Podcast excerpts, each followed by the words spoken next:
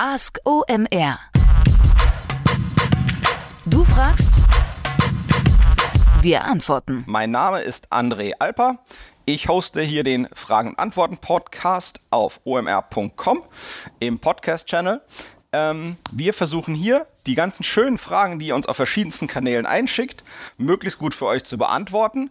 Bei der Erarbeitung der Antworten helfen mir unter anderem der Kai Rieke aus Berlin und der Erik Siegmann aus Hamburg. Los geht's zu euren Fragen und Antworten. Viel Spaß, go! Diese Frage ist von Gabe. Er fragt, immer wenn von GAFA oder dem Big Four gesprochen wird, frage ich mich, warum Microsoft da ausgelassen wird. Immerhin hat Microsoft eigentlich ein höheres Market Cap als Facebook. Ist es einfach die fehlende Sexiness, die das Unternehmen unattraktiv macht oder ein handfester Wettbewerbsnachteil? Also ich finde die Frage total legitim. Ähm, ich glaube, man muss sich die Gedanken machen, wie man äh, sozusagen diese äh, großen marktdominierenden äh, Unternehmen zusammenfasst, nach welchen Kriterien. Ähm, ich glaube, wenn man sagt, Mensch, es geht eigentlich darum, äh, wie, wie groß ist die Marktkapitalisierung, das heißt, sprich, wie groß ist der kumulierte Wert des Unternehmens und arbeitet das eigentlich mit Software, dann wäre natürlich sowas wie ein Microsoft oder ein Netflix sicherlich mit drin äh, und ein Apple vielleicht gar nicht, weil die immer noch den meisten Umsatz im Wesentlichen mit Hardware machen. Ähm, ich glaube aber, äh, also dieser, dieser, dieser Zeit, in der dieser Begriff geprägt wurde, der ist ja so ein bisschen drei, vier Jahre her, dieses GAFA, also Google, Amazon, Facebook und Apple. Der Begriff, der ist halt so ein bisschen zu einer Zeit entstanden, da war jetzt Microsoft von den Themen her nicht gerade immer als Gewinner wahrgenommen, sondern eben auch so ein paar eher Schwächen gezeigt, Bing und solche Themen. Ähm, ich glaube im Endeffekt, was das ausmacht, diese, diese Spieler, ist eben, dass sie Plattformen sind. Und da gibt es dann auch eben diesen Begriff der Plattformökonomie. So, und wie versuche ich das? Also, wenn ich das jemandem erklären soll und das versuchen soll, möglichst einfach zu machen, dann versuche ich eigentlich immer zu sagen, die Plattform, wer, wer eine Plattform hat, der ermöglicht eigentlich anderen, ihr Business aufzubauen über diese Plattform. So, und ähm, es ist jetzt eben so, ne, es gibt halt ganz viele Leute, die handeln über Amazon oder die werben über Amazon oder hosten ihre Produkte bei Amazon, um die schnell äh, ihre Webseiten Ticken schneller zu machen, also Online-Produkte ähm, oder machen ihre Logistik über Amazon. Das heißt, Amazon ermöglicht andere auf ihrer Plattform ihr Business zu machen. So und das ist halt, glaube ich, bei den meisten ähm, Microsoft-Produkten gar nicht so sehr der Fall. Ähm, ich glaube, das meiste wird da immer noch verdient mit ähm, äh, Software. Ähm, das heißt eben äh, Windows ähm, und äh, Office-Produkten oder sowas in der Richtung. Ich glaube, das könnte sich in Zukunft ändern, denn es kommt ja diese ganze neue Welle rund um Themen wie äh, künstliche Intelligenz oder auch eine, eine höhere Bedeutung von CRM. Ähm, ich könnte mir gut vorstellen, dass da Microsoft wieder ein größerer und validerer Player wird. Ähm, es gibt ja auch dieses ganze Cloud-Geschäft, in das eigentlich äh, viele der großen Spieler reindrängen. Äh, also Google äh, pusht an der Ecke ohne Ende, Amazon ist natürlich groß dabei. Ähm, und ich glaube, Microsoft hat da mit der Azure Cloud auch sehr gute Chancen mit dabei zu sein. Ähm, also was, was es eben ausmacht, diese Plattform, äh, sind zum einen äh, äh, eben, dass andere ihr Geschäft auf Basis dieser Plattform aufbauen können. Und das andere, finde ich, was es auch noch immer recht gut erklärt, äh, sind eben so Netzwerkeffekte. Ähm, das heißt, man, je mehr Leute da mitmachen, je mehr man es selber nutzt, je eher ist man noch stärker drin gebunden. Ähm, und das sehe ich eben auch äh, als sozusagen zweites Kriterium oder zweiten Aspekt bei Microsoft nicht so sehr ausgeprägt. Ja, das heißt, ähm, ich, ich habe eine gewisse Bindung äh, zu Excel und es ist natürlich, äh, Excel, wenn es alle benutzen, ist natürlich praktischer, als wenn es nur einige benutzen. Ähm, aber das ist jetzt in meinen Augen eben nicht so ein großer Netzwerkeffekt wie bei jetzt einem Facebook äh, zum Beispiel. Ähm, ja, aber das ist zu diskutieren sicherlich. Ähm, Apple ist auch äh, irgendwo eine Plattform oder beziehungsweise hat halt auch eben so ein bisschen diese Effekte ähm, äh, äh, des dran Gewöhnens. Ja, wenn man erstmal alle Produkte aus diesem Apple-Universum hat, dann sind die halt ungeheuer ähm, einfach zu bedienen und convenient zu bedienen und eben auch relativ sicher, ähm, dass eben, äh, sagen wir mal, bei der Android-Plattform nicht ganz so gegeben ist, also dem äh, mobilen Betriebssystem Pendant ähm, von Google. Also insofern all diese, ja, ich glaube, diese Plattformaspekt und, und der, und der äh, Netzwerkeffekt, ähm, der, der sich selbst beschleunigt, das sind so die beiden Sachen, die, sagen wir mal, eigentlich diese großen, großen, beeindruckenden äh, Konzerne vereinen. Und äh, wie gesagt, ich glaube, es, es, man müsste das Konzept jetzt nicht beschränken auf die vier Firmen. Man muss das Konzept, glaube ich, verstehen und so ein bisschen äh, fluid und flexibel ähm, ähm, äh, schauen, wer gehört da eigentlich dazu. Ähm, genauso wie man jetzt die großen Spieler aus China sich anschaut, da guckt man sich halt eben auch nur drei, vier an. Ähm, ich bin mir sicher, dass der Raum ist dort deutlich größer. Ähm, Im Endeffekt, der Mensch hat eine starke Tendenz dazu, äh, Sachen äh, zu vereinfachen. Und es geht ja ähm, oft, wenn man über diese GAFA-Ökonomie spricht, geht es ja darum, äh, über, über so ein Phänomen von so einem monopolartigen Strukturen zu sprechen. Ähm, und äh, äh darum geht es eigentlich um das Konzept. Und ich glaube, ich würde mich jetzt nicht zu sehr fest äh, äh darauf legen, wer da ganz dazugehört, ähm, sondern das muss man eben so ein bisschen flexibel sehen, weil sich das Wettbewerbsumfeld ähm, sicherlich verändert. Ich hoffe, das hilft weiter. Ganz kurze Unterbrechung und Hinweis auf unseren Partner Products Up. Products Up haben wir in der letzten Woche schon vorgestellt. Ähm, ja, die möchten euch unterstützen, äh, mit sich ständig ändernden und komplexen Marktumgebungen agil umzugehen und somit neue Marktpotenziale für euer Unternehmen zu identifizieren und natürlich dementsprechend dann auch euer Unternehmenswachstum zu steigern. Ähm, Products Up hat eine Technologie entwickelt, die ihr benötigt, um ja wirklich die volle Kontrolle zu behalten, Zeit zu sparen, um Performance zu verbessern. Und dazu gibt es jetzt ein White Paper zum Thema Facebook mit dem Namen Namen Your Complete Campaign Guide to Facebook Dynamic Ads. Also, wer Facebook Dynamic Ads nutzt und mehr nutzen möchte, der sollte sich das mal anschauen. Holt euch den Guide ähm, und lernt, wie ihr eure Facebook-Kampagnen erfolgreich startet mit Hilfe von Products Up. Ähm, und ja, die richtige Zielgruppe findet in euren kompletten Produktkatalog mit wenigen Klicks also zu Facebook pusht, geht einfach auf productsup.io slash campaign guide und holt euch das White Paper. productsup.io slash campaign guide. Viel Spaß! Dennis hat uns gefragt, wie erstelle ich sinnvolle automatisierte Display-Remarketing-Kampagnen, die dem Empfänger nicht als lästig erscheinen, besonders hinsichtlich der Membership Duration und dem Frequency Capping? Äh, danke, Dennis, für die Frage. Ich hoffe, ich habe sie richtig verstanden. Ähm, ich versuche mal kurz auszuholen, damit man mir in den Gedanken folgen kann, uh, wie ich versuche, diese Frage zu, zu beantworten.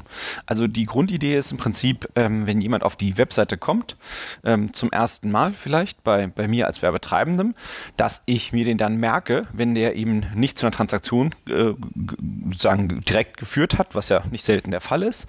Und dann äh, mache ich automatisiert, dann markiere ich diese Person mit einem Cookie und ich versuche dann eigentlich automatisiert diese Person äh, anzusprechen über Remarketing-Kampagnen, wo ich eben immer wieder dieser Person sage, Mensch, hier, äh, du hast dich doch für mein Produkt oder meine Dienstleistung interessiert, willst du nicht mal zuschlagen?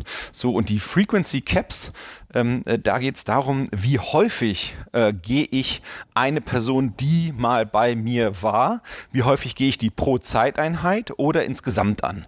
Und ähm, das eben in Abhängigkeit davon, wann diese Person ähm, meine Webseite besucht hat. Ich denke, das ist sozusagen der Kern der Frage, so wie sie Dennis stellt. Ähm, Jetzt geht es hier darum, dass im Prinzip eine kleine Zielgruppe von 1500 Personen ungefähr in der Summe 30.000 äh, Banner-Views hat, also Impressions, also eben Werbemittel, sich sozusagen von Werbemitteln verfolgt wird oder, oder durch Werbemittel wiedererinnert wird an den Werbetreibenden, bei dem die einmal waren. Ähm, und das in 30 Tagen. Wenn ich das richtig äh, rechne und verstehe, kriegt also im Schnitt ein User, der mal bei mir als Werbetreibender war, über den Verlauf von 30 Tagen nochmal 20 Werbemittel gezeigt von mir als Werbetreibendem. Ich glaube, das ist auf keinen Fall eine Region, wo man jetzt ähm, übertreibt ähm, oder zu stark draufdrückt. Ähm, ich würde diese Idee von diesen Frequency Caps gucken, dass man die nicht eben ähm, in absoluten Zahlen fasst, sondern eigentlich eher dynamisch macht. Das heißt, wenn jemand ähm, äh, zum Beispiel in einem Online-Shop oder, oder in einem Bestellprozess von, äh, für irgendeine Dienstleistung, für ein Abo schon äh, zu drei Viertel durch war, dann würde ich nach dieser sozusagen sehr, äh, sehr spannenden Situation, die sehr eng an der Transaktion ist, da würde ich auf jeden Fall drüber nachdenken, Frequency Caps deutlich höher zu setzen. Da kann ich mir auch vorstellen, dass es Sinn macht, eine Person äh, an dem Tag und den folgenden drei Tagen vielleicht drei, vier, fünf, sechs Mal erneut anzugehen, zu sagen, hey, du hast doch fast bei mir fertig bestellt, äh, komm doch nochmal wieder, ähm, vielleicht klappt es ja diesmal, ähm, ich lock dich nochmal mit einem äh, 5% Gutschein. Ja? Und dann, wenn ich sehe, Mensch, das kurz nachdem der im Warenkorb war und nachdem er intensiver äh, wiedererinnert wurde an meine Werbe Nachrichten, Ähm, und das klappt nicht. Dann würde ich tatsächlich diese Frequency Caps äh, runterbringen. Und ich könnte mir aber eben vorstellen, und dann muss man eben gucken, wie gut seine eigenen Systeme sind. Wenn es zum Beispiel Preisveränderungen gibt an genau den Produkten, die jemand sich mal bei mir angeschaut hat, aber eben nicht zugeschlagen hat und dann von einmal fällt der Preis um 20 Prozent, dann könnte ich mir vorstellen, dass man diese Frequency Caps eben wieder nach oben sieht und sagt, hey, du hast dir doch damals, keine Ahnung, diese und jeden Gürtel angeschaut, der ist jetzt zur Hälfte des Preises verfügbar, willst du jetzt nicht vielleicht? Und dann geht man vielleicht mal wieder auf drei Banner-Views pro Tag hoch oder sowas in der Richtung. Und genauso kann ich mir eben vorstellen, dass man diese Frequency Caps anpasst an Wetterlagen. Das heißt, dass man eben sagt, hey, für manche Produkte, wenn es irgendwie, ja, wenn es regnet und ich weiß, jemand interessiert sich für Regenschirme, oder gut, vielleicht kein so gutes Beispiel, weil man in der Regel nur einen Regenschirm kauft, aber ich glaube, ihr versteht die Nachricht grundsätzlich, ähm, äh, dann, dann gehe ich halt eben hoch wieder mit den Frequency Caps, wenn dann die Produkte, die ich anbiete, bei der eben Wetterlage, die gerade aktuell herrscht, wieder attraktiver sind. Das wäre für mich auf jeden Fall etwas, womit ich arbeiten würde. Ähm, dann gibt es eine Herausforderung, die ist nämlich dann, wenn man mehrere verschiedene Systeme gleichzeitig für Remarketing nutzen möchte. Ähm, da gibt es ja zum einen von den, von den beiden großen, sprich Google und Facebook, gibt es ja ähm, äh, Möglichkeiten, Remarketing zu machen. Und dann gibt es eben auch so als, als, als weitere große ähm, eben Criteo, das ist dieses Börsenunternehmen, äh, börsennotierte Unternehmen aus Frankreich. So, und diese Systeme sind erstmal per se äh, nicht aufeinander abgestimmt. Das heißt, wenn man keine Möglichkeit hat, das abzustimmen, glaube ich, macht Sinn, mit super niedrigen Frequency Caps zu arbeiten. Also ich sag mal eins, ja, dass man eben sicherstellt, eine Person wird maximal dreimal pro Tag penetriert oder etwa, äh, irgendetwas in der Art. Also es gibt meiner Meinung nach ein Problem, wenn diese Sachen nicht abgestimmt sind, dann kann man da weniger geil mit arbeiten. Das heißt, man muss gucken, wenn man tatsächlich mehrere Systeme gleichzeitig für Remarketing nutzen möchte, dass man die miteinander, übereinander abstimmt.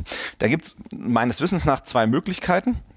Die eine Möglichkeit ist, ähm, wenn man eben sowas wie äh, Real-Time Advertising macht. Das heißt, man hat eben einen Ad-Server und gleichzeitig so ein DMP, eine Data Management Plattform, die halt eben schafft, den Überblick zu behalten und von diesem Ad-Server aus diese ganzen verschiedenen Systeme anzusteuern. Dann kann man sowas machen. Äh, typische äh, Kombinationen oder, oder Tool-Anbieter dort wären sowas wie DoubleClick, AdForm oder Lumascape. Und eine andere Möglichkeit, gerade für diesen Remarketing, also ich glaube, diese, diese Real-Time-Advertising-Sachen, die sind natürlich viel breiter einsetzbar äh, als, als nur das Remarketing. Remarketing ist quasi dort eher nur eine Nischenanwendung und etwas, was man auch damit machen kann, aber jetzt nicht so der Kern der Sache ist. Ich glaube, die richtig professionelle Herangehensweise sind diese äh, modischeren Sachen wie äh, äh CDPs, also Customer Data Platforms. Ähm, ähm, und die sind eigentlich, sagen wir mal, ideal für diese Bestandskundenkommunikation oder Kommunikation mit Kunden, mit denen man schon Kontakt hat. Die Ad-Server und DMP-Kombi, die ist meistens eher im Bereich Neukundenakquise aktiv. Und, und Remarketing ist etwas so ein bisschen dazwischen, zwischen Neukundenmarketing und Bestandskundenmarketing. Und deswegen, glaube ich, kann man es halt von beiden Ecken angehen. So, und, und so eine Customer Data Plattform, die äh, irgendwie so ein bekannteres Produkt hier ähm, aus Berlin und aus dem allgemeinen OMR-Klüngel ist Cross Engage. Ähm, die waren auch schon mal in einem OMR-Podcast mit Philipp Westermeier zu hören. Ähm, auch rund um so CRM-Themen. Und von dort aus kann man halt extrem gut plattformübergreifend Kommunikation mit Bestandskunden oder Kunden, mit denen man schon Kontakt hatte, äh, haben. Das heißt, wenn, wenn ich sage eben hier, ich will eine Person, die irgendwie mal was in den Warenkorb gelegt hat, die will ich nach dieser Aktion des in den Warenkorbs legen in den folgenden drei Tagen fünfmal anpingen, dann steuert mir das Ding eben aus, wenn, wenn, wenn das viermal über äh, Facebook diese Person kontaktiert wurde und einmal über Google, dass die dann eben nicht mehr über Criteo äh, angegangen wird an dem Tag. Und die schafft das eben ja, plattformübergreifend, das zu steuern, dieses Remarketing. Ähm, man muss ein bisschen aufpassen mit den Opt-out-Pixeln, dass man eben weiß, Mensch, wenn die einmal Opt-out machen, dass ich dann wirklich auf allen äh, Systemen äh, sicherstelle, ähm, äh, dass, die, dass die eben nicht mehr remarketet werden. Sonst sind die Leute relativ frustriert, wenn sie sich verfolgt fühlen und dann auch noch explizit sagen, ich möchte von dieser Werbung nicht verfolgt werden oder an diesen Werbetreibenden erinnert werden, dass man das dann eben auch schafft, äh, plattformübergreifend äh, zu managen. Dann bringt das halt ja relativ äh, große Frustration. So, also insofern das ganze Remarketing-Thema in meinen Augen ganz stark eventgesteuert machen. Ja, ich sende ein Newsletter raus, jemand klickt auf ein Produkt in meinem Newsletter, peng, Remarketing erstmal wieder hoch, für eine kurze Zeit eher intensiv und dann wieder eher stark runterfahren. Ich glaube, damit äh, geht man den Leuten nicht auf den Zeiger und, und schafft sehr, sehr effizient ähm, äh, Conversions und, und, und Klicks ranzuholen. Ich hoffe, es hat euch wieder einen riesen Spaß gemacht äh, zuzuhören. Ihr konntet ein, zwei Gedanken und Inspirationen mitnehmen, um morgen euer Performance, Marketing und eure digitale Kommunikation noch ein Stück geiler zu machen und ein paar Ideen, wo ihr Sachen ausprobieren könnt. Um weiter so schöne Inhalte zu liefern zu können wie bisher, zumindest solche, die euch gut gefallen und die viel gehört werden, bitten wir euch freundlich, Fragen einzusenden. Das geht über WhatsApp als WhatsApp-Sprachnachricht, über Slack, ganz hip, über E-Mail, Fax oder Laserschwert. Ihr findet die entsprechenden Wege, wie das möglich ist, in den Show Notes oder wenn ihr es euch zurecht googelt. Bis bald für euch, André Alpa und omr.com. Tschüss von Ask OMR.